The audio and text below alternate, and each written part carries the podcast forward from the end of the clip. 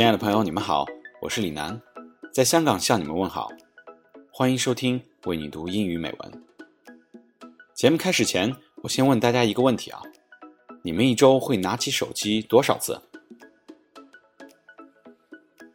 有答案了吗？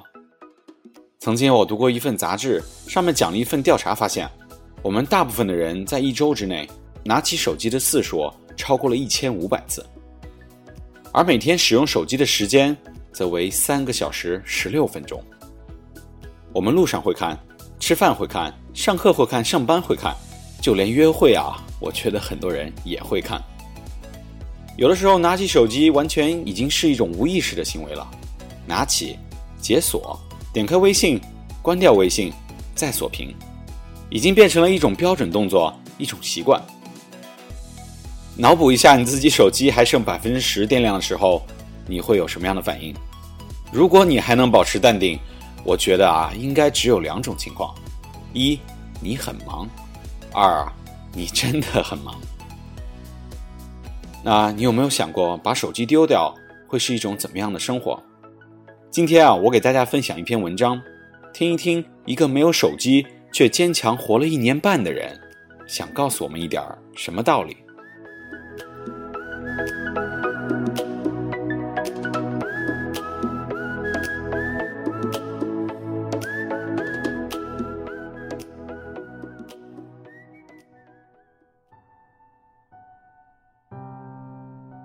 Have spent the last year and a half without a cell phone. You're probably reacting to the lines as if it read, I've spent the last year and a half without a breath in an air. Well, cell phone has become such a crucial part of our daily lives. Most folks rely on them more than the majority of our organs. Well, in fact, you can get your spleen removed and continue living a normal existence. But the same cannot be said of a cell phone. Well, without it, you can't expect to have a job a consistent network of friends, or GPS getting you to your destination. Well, for the last period of my life, I haven't had those things because I've been traveling, I've been crossing borders too frequently to hold on to friends, and sleeping anywhere that offered a free bed or a bit of floor space. So, I didn't have to work. Well, it's what has allowed me to conduct this experiment I recognize that this is not a lifestyle that most people are seeking, because for the reason listed above, it simply isn't a practical.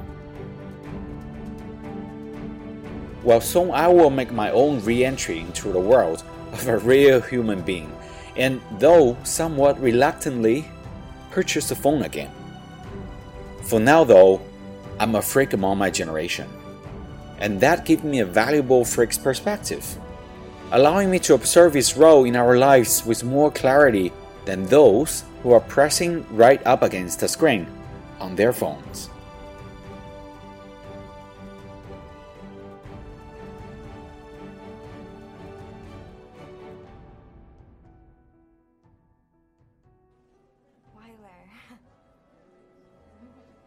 Your waiter will be right with you. Number one, being in two places at once means you aren't anywhere. I have witnessed countless situations where this occurs, but here's one in particular. I was in a restaurant eating vegetables, fried rice, marveling about how in Spain, I mean, even cheap Chinese food comes with a full bottle of delicious wine. Across the room from me was a couple on dinner date. Evening, the guy had his phone smashed up against his cheek and like he was trying to murderize it yammering about the gig he had coming up, while the girl across the table stared vacantly at her soggy rolls. Well, that's pathetic. When at last the call finished, the guy explained the conversation to his date as if she hadn't just heard the whole thing. And when he concluded his monologue, the phone rang again. The same sequence repeated itself.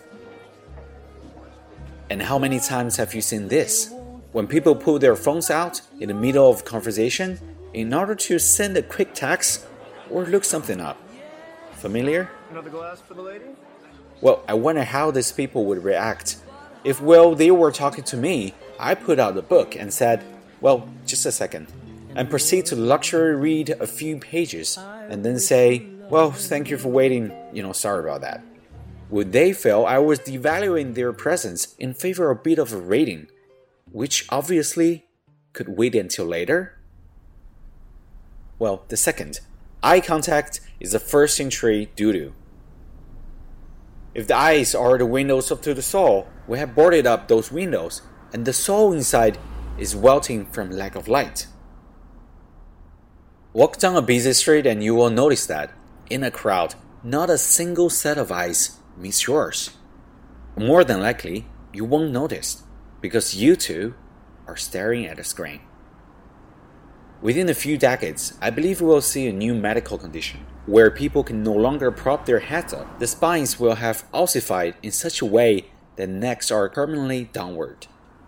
Corporations will have to rent a billboard space on their top of shoes because no one looks at the sky anymore. Well, suspend your disbelief for a moment and imagine that soulmate is real.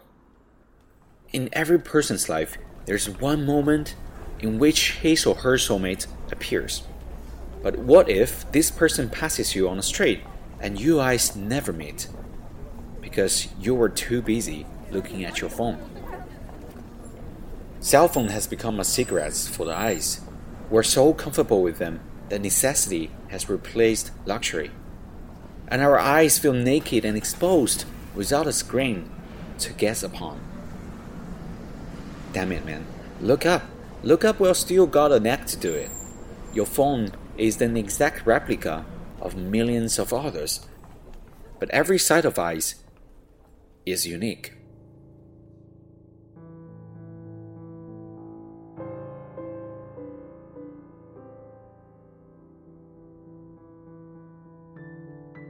Number three, we have mistaken being alone for loneliness. I mean, having a cell phone is like carrying your friends with you everywhere you go. Well, even you don't have a lot of friends, cell phone provide you endless supply of imaginary friends to distract you from yourself.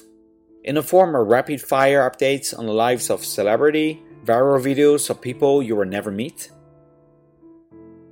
We have become so accustomed to the state that the second our phone ran out of battery, coldness swept all over us and we feel ourselves teetering over loneliness like an addict.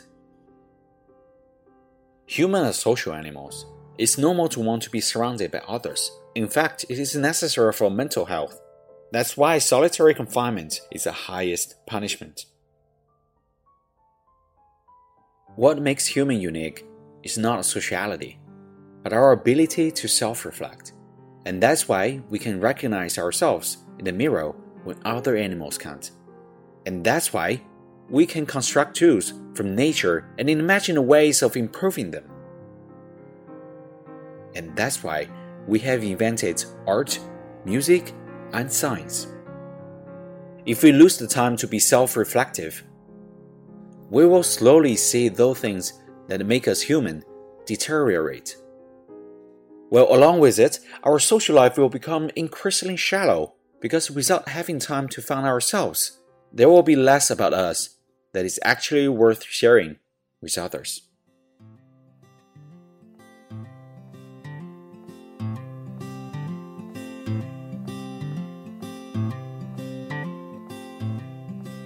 You know, the party today is a bunch of people on their screen not interacting, they're just being alone together. For most of us, life is a slot machine slideshow of streaming videos, news feeds, texts, and tweets, then where's the time left to exist as ourselves? Remember that music is made not just of sound, but silence. And a painting without space to resonate in is impossible for the eyes to navigate. Set aside time to exist for yourself, no one else for we can only learn to not be lonely through being alone. Hey, by the way, just don't forget your date across the table. They might be your husband, they might be your wife in the future, so you know, take it serious. Shut your phone and enjoy the date.